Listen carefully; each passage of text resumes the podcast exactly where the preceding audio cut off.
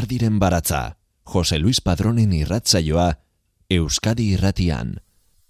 Gabon eta ongetorri Lizardiren baratzaren irratzaio berri honetara. Txomin hartolak et inkarnatuz eh, orkestrarekin grabatutako antologia disko liburua ekarri dugu gaurkoan.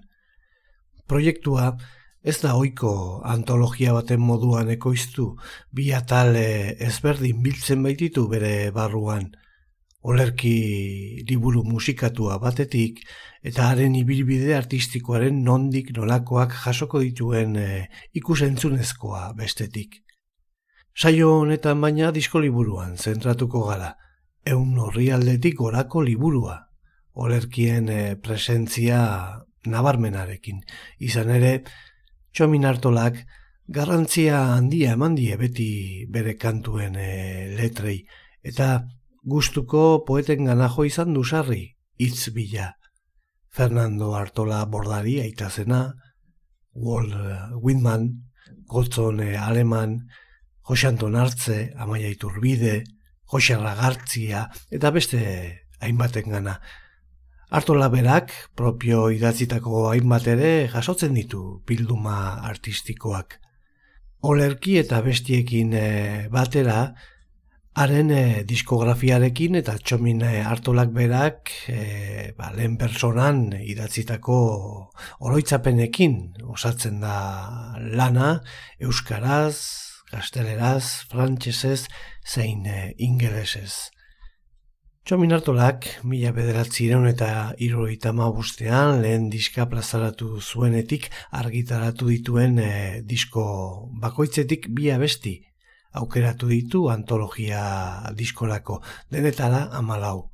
Artolaren ibilbidea egoki islatzen duten amalau kantu.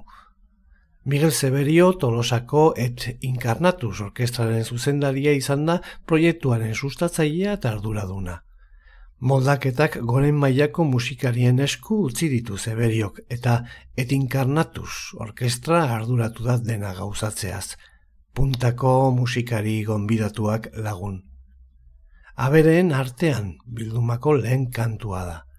Walt Whitmanen ahotxe bereizgarria ondo islatzen duten poemetako batean oinarrituta. Mila bederatzien eta iruita mesortzian, txomin hartolak zazpi kantuko disko atera zuen Whitmanen poemekin.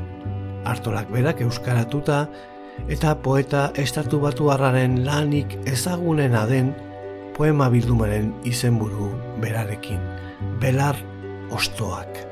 Abere artian biziko nintzateke hain dira eztiak hain dira isilak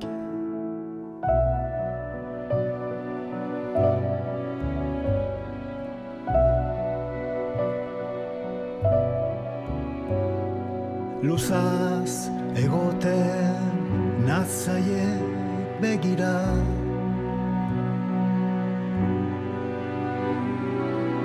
Ez dira lanean ertzen Ez ala beharraz kexatzen.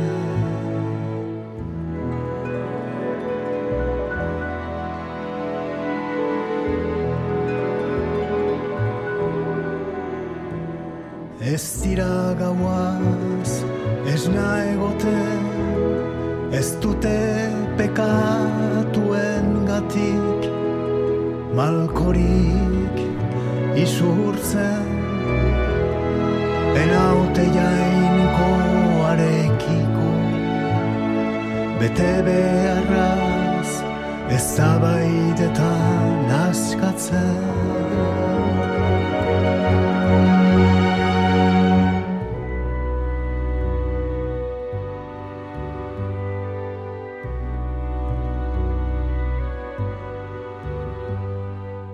Asegaberik edo ezertaz jabetu nahirik grinaz. Erotzen denik ez dago bat ere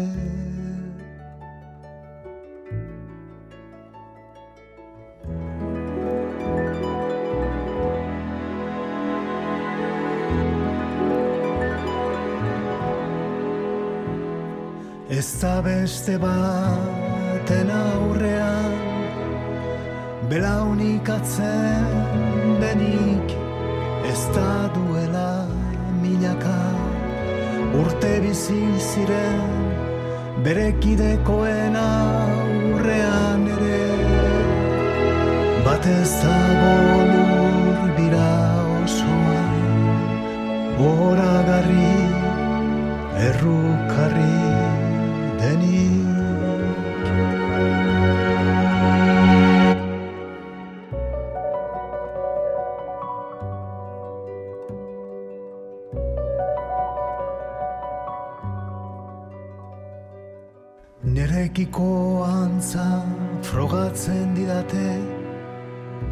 Eta onartzen ditut Neronen seinale bere izgarriak Dakarzki date Garbiera kutsiaz Bere ganatuak dituztela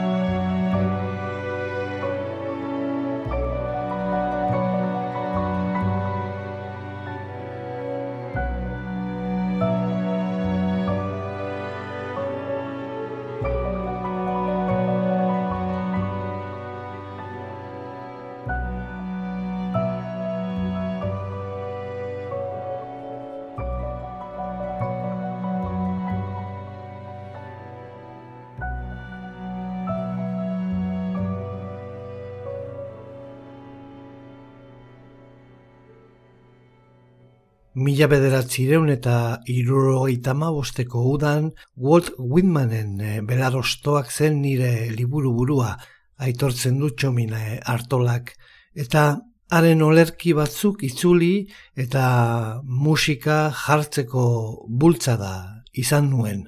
Bizitzea egokitu zitzaigun salbuespen egoera latzartatik ies egiteko eta bizirik irauteko modu bat zen. Horrela jaio zen, belarostoak e, diskoa. Batzuetan zu poemen bila zabiltza eta beste batzuetan haiek dira zu aurkitzen zaituztenak. Aizea taldearen kontzertu baten ondoren gotzon aleman ezagutu nuen. Bere poema batzuk pasatu zizkidan. Bordari eta Windmanen eh, poemekin eh, aurretik egindakoa gustatu zitzaiolako. Bere olerki batekin konposatu nuen lehen abestia bakarrik entzun izan zuen. Handik gutxira bihotzekoa jota hilbaitzen, hogeita bost urte zituen. Bere poemekin abestiak eh, konposatzen jarraitu nuen. Azkenean, txakun txakunen argitaratu ziren. Gozon eh, aleman poeta Zumarragan jaio zen, mila bederatzireun eta berroita mairuan, eta mila bederatzireun eta iruroita mesortzian eh, hil zen eh, hartolak dioen bezala hogeita bosurte zituela. Elkarrek, aurkeztu zuen mila bederatzireun eta larogian iraganaz gozon eh, alemanen poema liburu postumoa. Irasaioaren hasieran esan dugu, Txomin hartolak Euskal Kantu Zaharrak zein berak eh, sortutakoak abestu izan dituela. Berroita urteko musika ibilbidean Euskal Zeinatzerriko olerkarien poemak musikatu ditu hainbat eh, diskotan. Horietako bat da txakun txakun mila bederatzireun eta iruroita meretzian gozone alemani eskainitako diskoa. Gotzone aleman olerkari gaztea mila bederatzieron eta iruita mazazpian ezagutu zuen hartolak. Walt Whitman e, poetarekiko zaletasunak elkartu zituen eta bion e, artean sortutako adiskietasunaren ondorioz alemanen zenbait poema musikatzen, hasi zen kantari ondarri biharra, ez beharrak ordea eten zuen, harremanura. Gotzone alemanen izena eta izana omendu nahian, haren poemekin osaturiko disko bat grabatzea erabaki zuen. Txomin hartolak berak azaldu zuen ez, txakun txakun, gotzonen bizitza da. Gotzon hitzen egilea denez gero, disko autobiografikoa da. Diskoa orkesteko idatzitako testuan onako hau zioen hartolak. Gozonen sendikortasunak garatu egin zuen bere bihotza. Gezurra dirudi egun bizigaren gizartean horrelako zerbait gertatzea. Gezurra dirudi gaur egun, maitasunez, norbait hiltzea.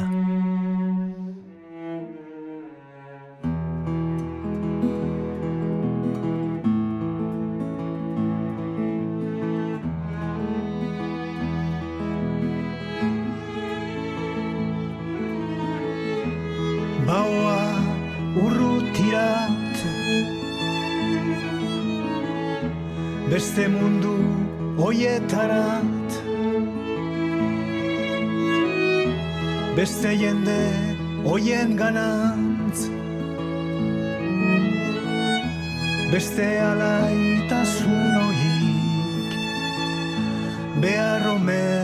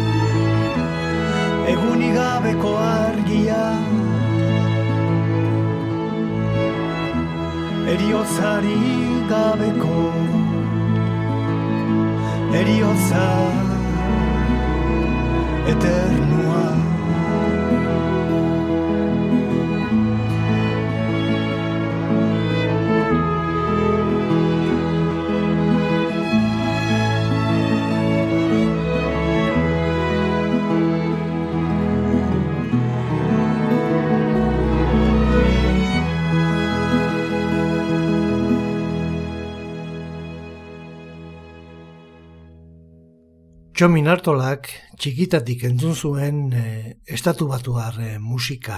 Elizondoko base Amerikarrean e, destinatua lan egiten zuen Dunkan jauna eta hanen sendia ondarribian auzokoak e, zituela. Horrela, ezagutu zuen rock musika. Dunkan darren e, alabazaharrak pasatzen zizkion diskoak e, entzunez. Elvis Presley, Everly Brothers, Espainiako irratietan oraindik entzuten ez zirenak e, denak. Txomin e, hartolaren aita Espainiako gerra zibilaren garaian lapurdin e, babestu zen aldi batez. Han ezagutu zuen ama izango zena. Baite mindu egin ziren eta Henriet gazteak Alemaniarrek okupatutako Frantzia utzi zuen. Ezkondu eta ondarribian gerra ostea bizitzeko ama ipar euskal herrikoa izanik eta mugan bizi izan da hartolak beti eduki du harreman berezia iparraldearekin. Frantziako aldizkari eta irratien bidez deskurritu zuen Beatles taldearen musika, bidasoako itxasartz honetako irratietara iritsi gabe zeudenean. Troublers rock taldea osatu zuen mila bederatzieron eta iruroita iruan. Javier Busto musika kompositorea tartean zegoelarik ere, hainbat emanaldi arrakastatxu, eman zituzten bidazo aldean, abeslari ingeles zein frantziarren e, abestien bertsioak eginez, giroa ikaragarria zen, irurogeikoa markadaren herrialdean e, geunden. Ordurako aditua zuen Euskal Herrian ere e, bazirela, bera baino urte gutxi batzu zaharragoa ziren gazte batzuk, gitarra lagun, kantu tradizional eta komprometituak abesten zituztenak, diktaduraren zentsura izugarri eta basatia pairatzen e, zuten arren. Norbanakoz osatutako talde bat zen, ez do kamairu izenpean e, artista komprometituen taldea osatzen zutena. Halako batean kontzertua eman zuten irunen amaia zineman mila bederatzi ireun eta iruroita zazpiku daberriko igande bat zen, eguardia, antzegoen txomin hartola. Euskal eh, Herriko kantu tradizionalak, poesia, txalaparta protesta kantuak, hori guztia Euskara zentzuten. Errebelazio bat izan zen, egun hartan mugimendu horretan parte hartu nahi zuela erabaki zuen, eta Euskal kantu berria izeneko hartaz interesatzen hasi zen. Orduan oraindik e, soldaduzka egitea derrigorrezkoa zen hilabete batzuk e, libre zituen armadan e, sartu aurretik eta mila bederatziren eta irurogeita bederatzian e, ber ingelesa pixka bat praktikatzeko aitzakian e, ingalaterrara joan zen. Ingalaterran egindako denboraldian hango folk revival zerarekin topo egin zuen. Ondoren, bueltan soldadutza egin zuen Saharan, eta antzegoela idatzi zuen bere lehen kantua, goizeko euri artian. Bere kanturik ezagunenetakoa. Alago horatzen du txomin hartolak berak, Saharako dunak oso ziren sentsualak, masamurtuko gauak, isilak eta misteriotsuak aldi berean. Ez dut inoiz ikusi beste inon nain beste izar zeruan. Bitxia bada ere, esperientzia absurdu horretatik, hori da nagusitzen den oroitzapena. Han idatzi nuen lehen abestia ere. Euria, askatasuna, zibilizazioa faltan nituela atzerritarra sentitzen nintzen eta ala nintzen. Musikari esker biziraun nuen.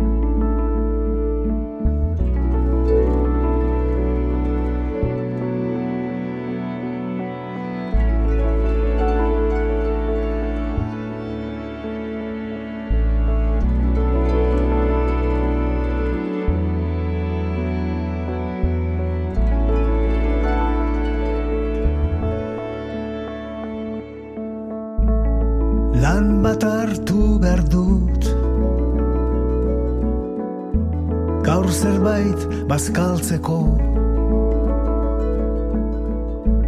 Inorken hau hartu nahi. Arrotza nahi zelako.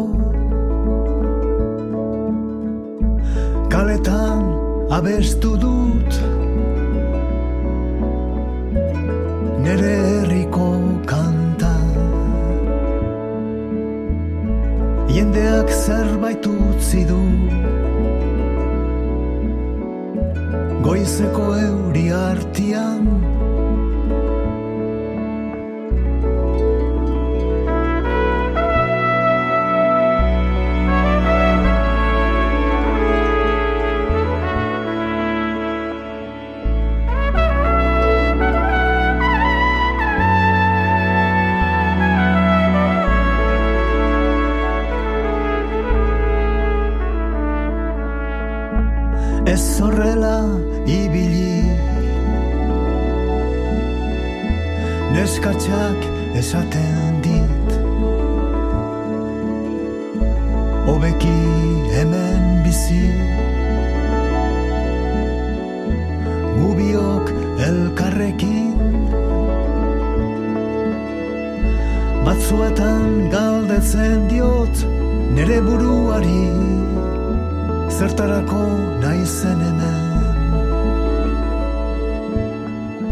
Zergaitik ari naizen.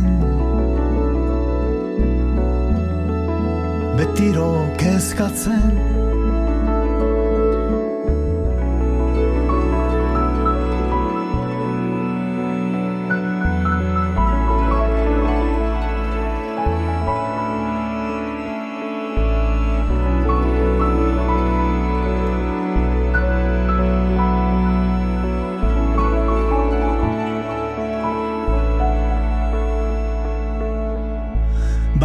aurrera joan behar dut. Bidea hartu arte. Bakarrik egon behar dut. Hori iritsi arte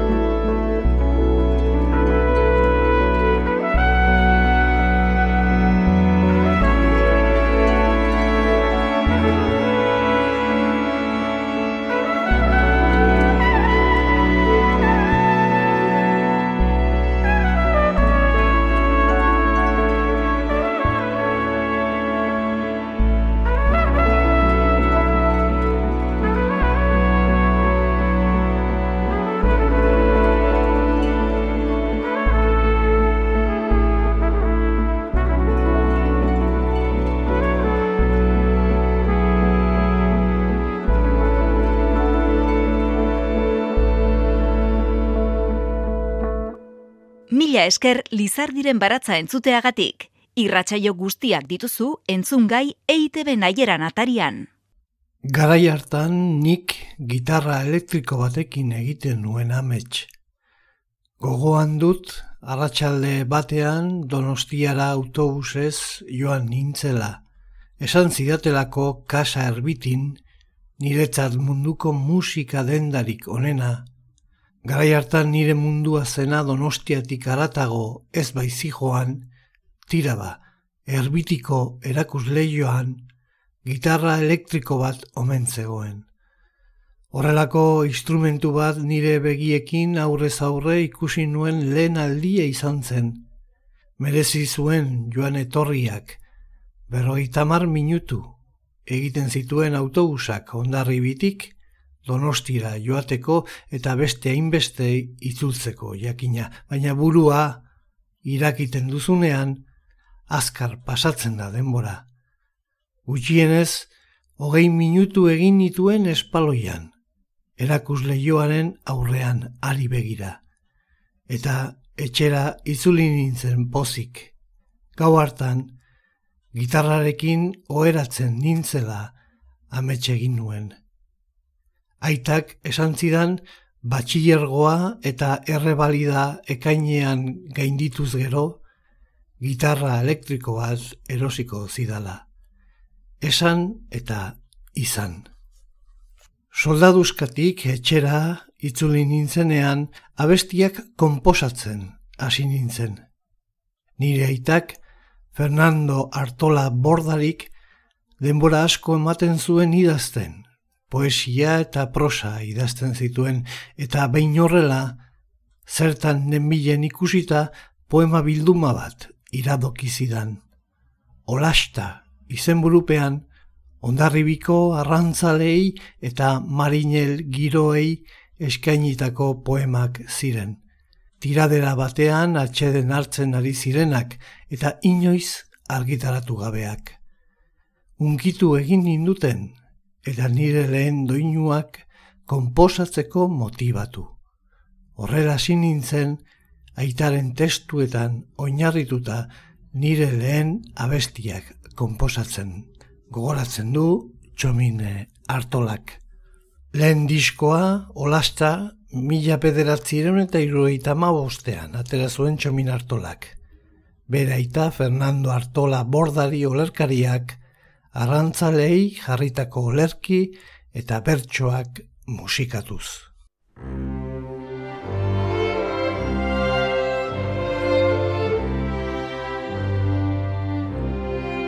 Nere gogoa egan dijoa Alargunaren aldora Aitari gabe gelditu diran Ume txikien ondora. Ama gaixoa zoroan zean Begira izarlekura Nere umien aita genuna Iges junzai guzerura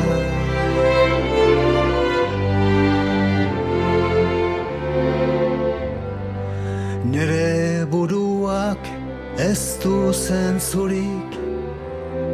Zuito zinen ezkero. Zure itzala bilakan abil Goiz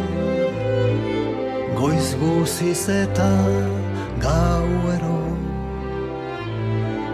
Aita txonun da galdezka dabil. Txikiena egunero Nik etorriko zerala esan. Ez zera etorko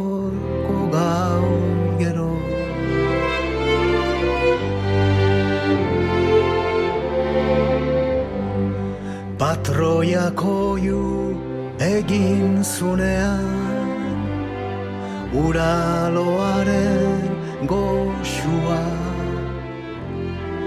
Azkar esnatuz pixkola txatu Zinan ere zenartxua Nork esan gozun izan ikantzu Bulartzuta osasuntzua Azkenekoa izan gozala erdilotako muxua.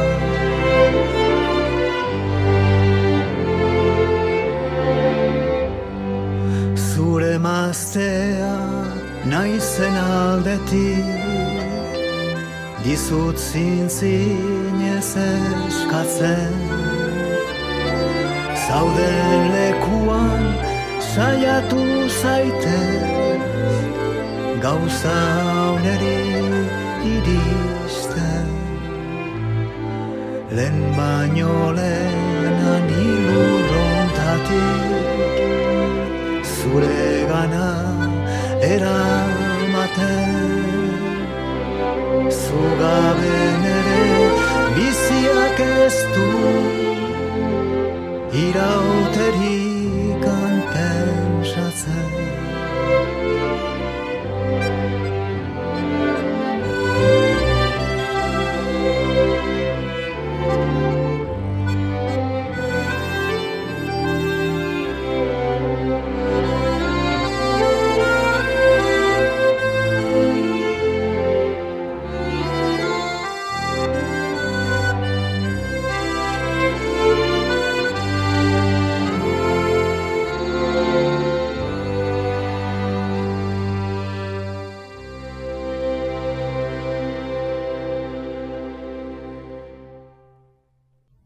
Iragana eta geroan.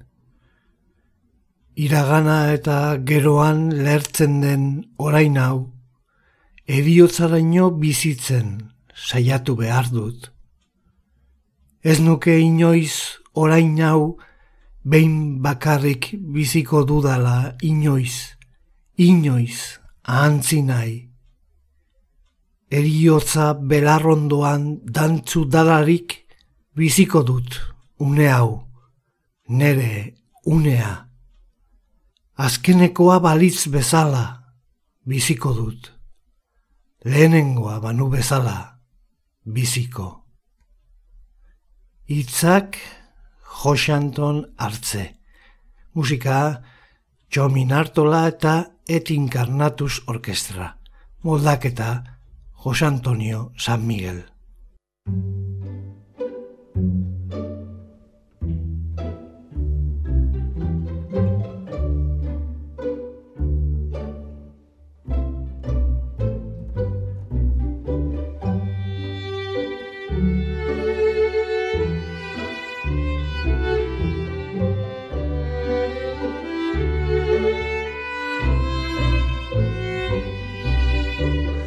Iragana eta geroan Lertzen den oraina Eriozaraino bizitzen Saiatu behar dut.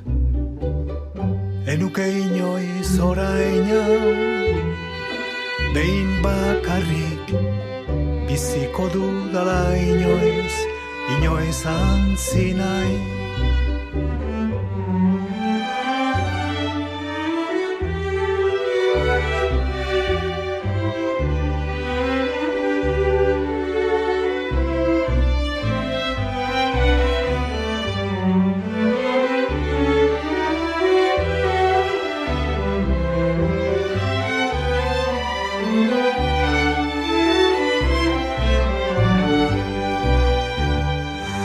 Erioza belarrondoan Dantzu dalarik Biziko dut une hau Nere unea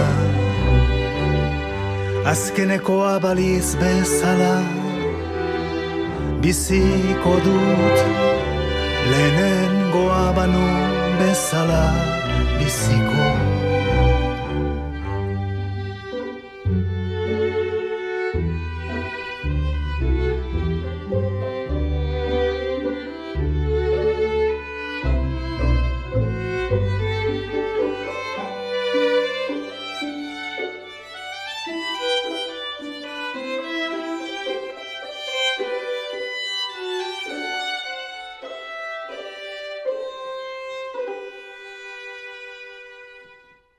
Lizardiren baratza, poesia eta musika, Euskadi irratia. Txomin Artola kantaria Tolosako etinkarnatu orkestrarekin lankidetzan eh, aritu da.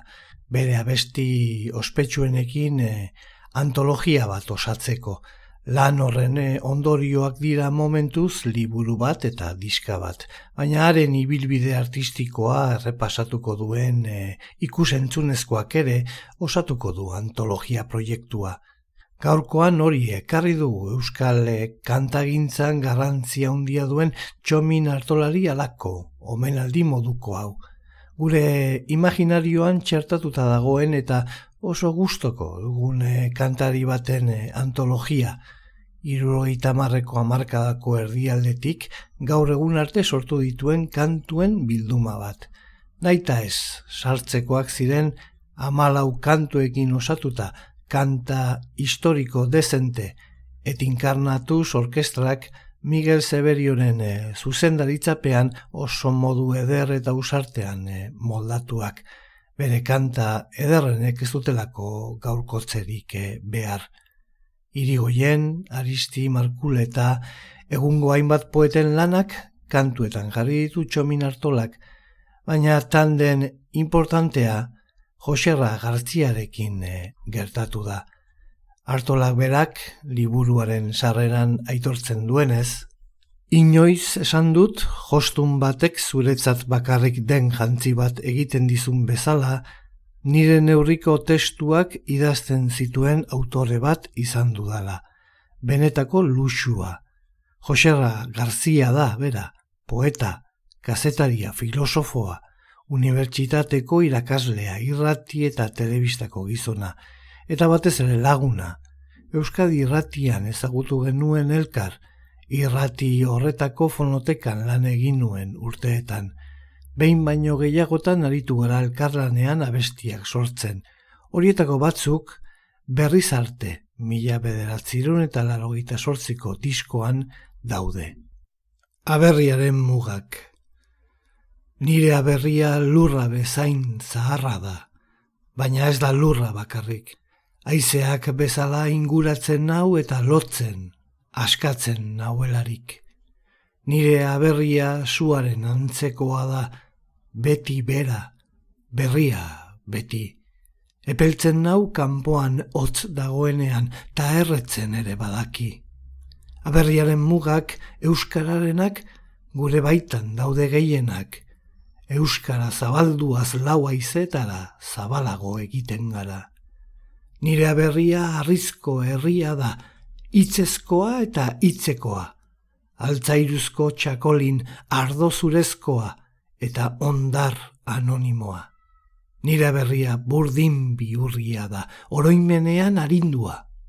Itxaslaminen baten erdoilezko kantu, etorkizunez fosildua. Aberriaren mugak, Euskararenak, gure baitan daude gehienak, Euskara zabalduaz laua izetara, zabalago egiten gara. Aberriaren mugak, kantua entzungo dugu segidan, sortu dituen e, kantu ezagunenetako bat. Poema Josera Garziak idatzia da. Kantua, urbil hartola bere semearekin batera egin zuen diskoan atera zuen mila bederatzieron eta laroita mazazpian. Moldak eta Juancho Zeberiok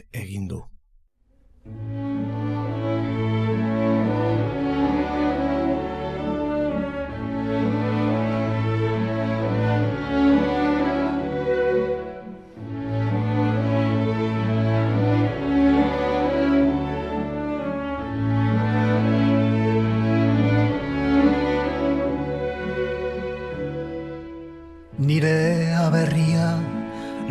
bezain zarra da, baina ez da lurra bakarrik. Aizeak bezala inguratzen hau eta lotzen askatzen nauelarik. Nire aberria suaren antzekoa da, beti bera berria beti.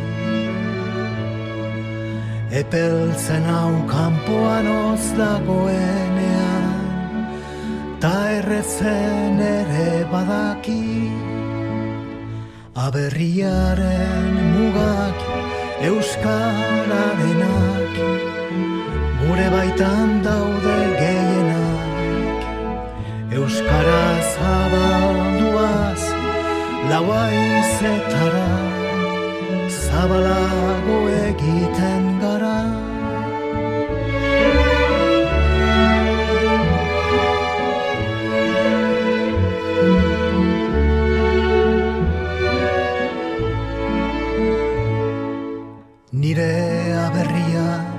arrizko herria da.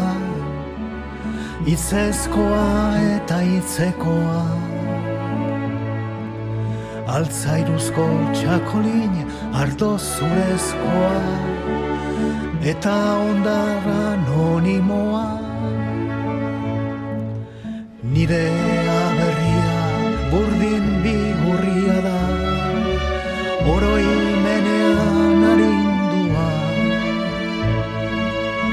Itxaz laminen baten erdoiezko kantu etorkizunez fosildua aberriaren mugak euskararenak gure baitan daude gehienak euskara zabalduaz lauaizetara zabalago egiten Aberriaren mugak Euskararenak Gure baitan daude gehienak. Euskara zabalduaz Lauain zetara Zabalago egiten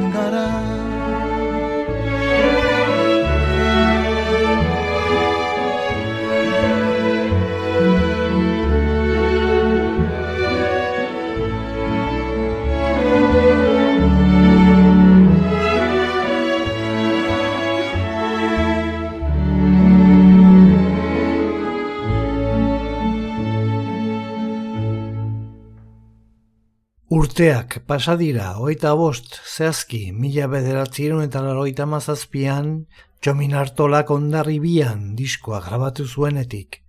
Garai hartan bere seme urbile hartolarekin batera aritzen zen jendaurrean, bera hainbate taldeetan e, ibilitakoa zen ordurako sorotan bele izan zen e, ezagunena, bigarren gitarra eta hotxetan izaten zuen lagun, eta emanaldietako baten grabazioa izan zen ondarribian diskoa. Azken e, diskoa zen, gaur ekarri dizu egun mosaiko ederrau zirkuloa istera etorri den arte.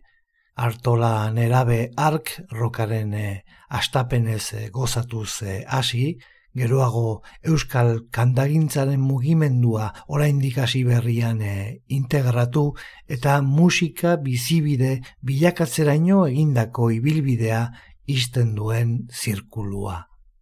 Erretiratuta zegoen, baina Miguel Severio, Koldo Juaristi, guztionen e, babesle eta bultzatzaieneka ezina izan den ondarribiko udala atzetik izan ditu azken urteetan, jaietan kantaldia egitera animatzeko. Kontzertua behar zuen ura azkenean laguntza handiarekin, gure lankidea urtetan izandako eta asko maite dugun mertxe zeiza emaztearen atartean, disko baten proiektuan bilakatu zen eta hemen dago, et inkarnatusekin egindako lana, disko liburu mardul gisa. Nolabaiteko kantu bilketa egin dute, Amairu kantatuak dira eta amalaugarrena instrumentala. Eta hitzak lau bizkuntzatan bildu eta txomin hartolaren bizitzako ibilbideari buruzko testu ez lagunduta bere agur musikala bilakatu da proiektua. Txakurraren partia izeneko abestia berreskuratu du ere, jakina egon beharra zeukan antologia honetan. Bertsoak, txomin hartolaren aita zen Fernando Bordari bertsolariak, idatzitakoak direlako, eta denen artean iaia kanturik ezagunena duelako. Askok nera bezaroanen lehen unetan buruz ikasi genuen lehen bizikoen artean dagoen kantua. Hora gertzen den e, historioa arrain batekin urperatu zen txakurraren e, historioa alegia benetakoa dela diote. Jende askok txuriko ere deitzen dio abesti honi. Gugazte gina dela txalupa guztiak Zakurtxo bat hoi zuten ontzi barrenian Begiernea bila ezan zaunkaria Igezi joan arraia arrapatzailia seme esango dizut nola gertatzen zan Puñitutako arraia suelto batzuetan. Legatzako spaiges txakurra jausten zan Tabet betan arraia hartzen zuen orzetan Lan horren sarian txakurren partia. Deitzen genion guziok ongi merezia. Maitea maitea zan txakurre izaria. Txalupa betetzen zun anima nolako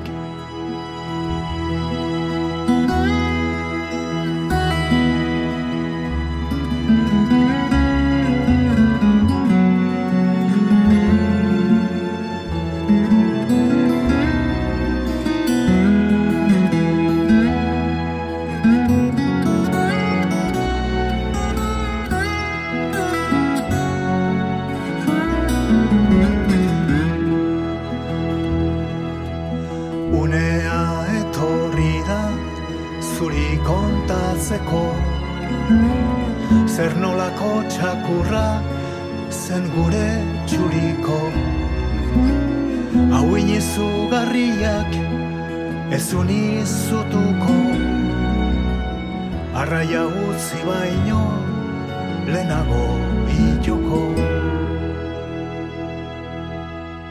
Goiz itxusi batian enaiz ezaztuko. Bere lana beteaz jauzi txuriko baga undi artian eiza ez utziko legatza undi batekin itxozan betiko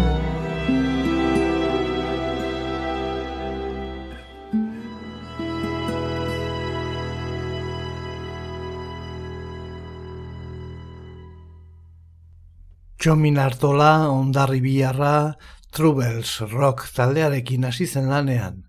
Ondoren aizea eta alboka taldeetan ere hartu zuen parte. Amaia Zubiria kantariarekin atera zituen folk lore sorta irudiskak eta urbil bere semearekin atera zuen mila bederatzieron eta laroita mazazpian ondarribian diskoa. 2000 eta hogeita bateko abenduan Durangoko azokan etinkarnatuz orkestrarekin egindako lana disko proiektu bolobila aurkeztu zuen eta seguruenik hortxe amaituko da amentura. Artolak errastasun ikaragarria izan du gitarrutxez melodia ederrak eta kantu zoragarriak sortzeko eta adituen ustez gurean estatu batuar folk eta rock lasaiaren eragina hobetoen jaso duen musikaria izan dugu. Hizkuntza, Euskal Herria, kultura, bizkarrean hartuta erresponsabilidade handiz ibili bada ere, bere mundu musikalaren baitan libreago bizi izan den sortzailea izan da, perfekzionista, bakarzalea, jaialdiak, promozioak eta birak, baztertu dituena. Eta atera dituen disko on asko eta bere aleginak behin baino gehiagotan isilean igaro badira ere, Euskal musikako haundia da txomin hartola. Euskal kantagintzan sartuta bost amarkadatik gorako ibilbidea daramaten kantariak oholtzatik geisten ikusten ari gara. Eta badakigu ez dela aldi baterako kontua plazetan ibiltzeko modu hori betirako ari dira usten. Garai baten amaiera hasi da.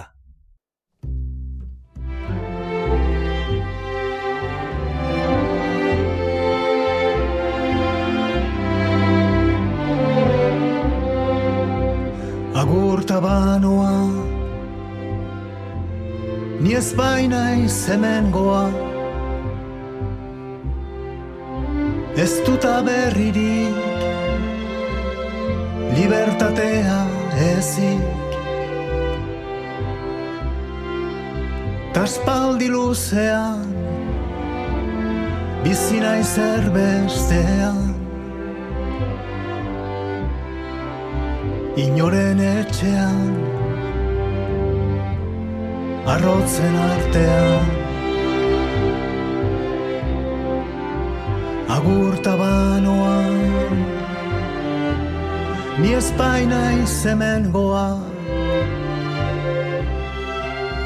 Ez dut ekipairik Nere gitarra baizik Ta zure itzala Iparratz bezala. Zamarina da Amaigabea bidea.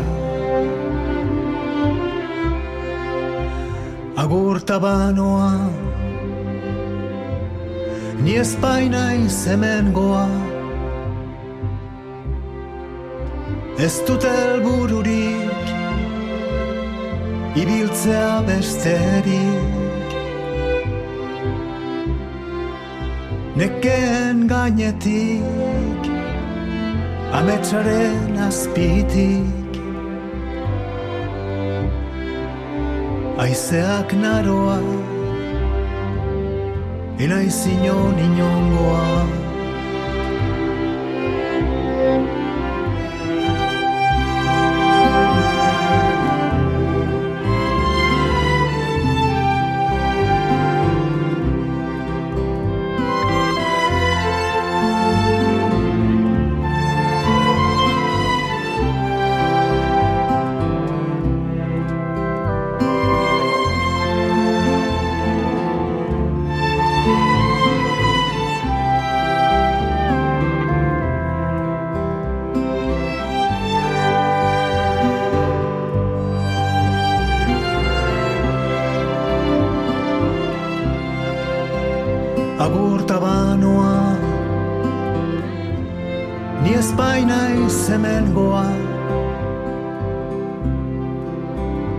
dut helbururik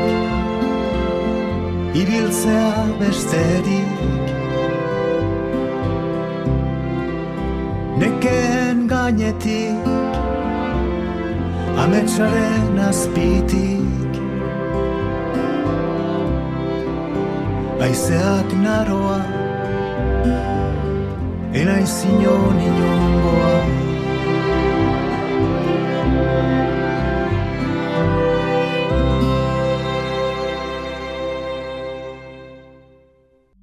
Independentzia praktikatu egin dut eta askatasunez idatzi ditut abestiak.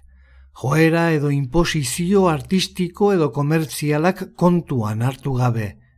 Onarpena, harrera ikusita batzutan asmatu dudala esango nuke, beste batzuetan akaso ez. Baina korrontearen aurka ere libre aritu naiz. Benetan aske izateko ezin asola zaigu, ez dugu behar denen onarpena. Azken finean, inoiz ez gara izango mundu guztiaren gustukoak. Txomin hartolak, hitz horiekin amaitzen du bere sarrera. Baita gu ere zuen harreta gogobetez txalotuz eta eskertuz. Gabon guztioi agur.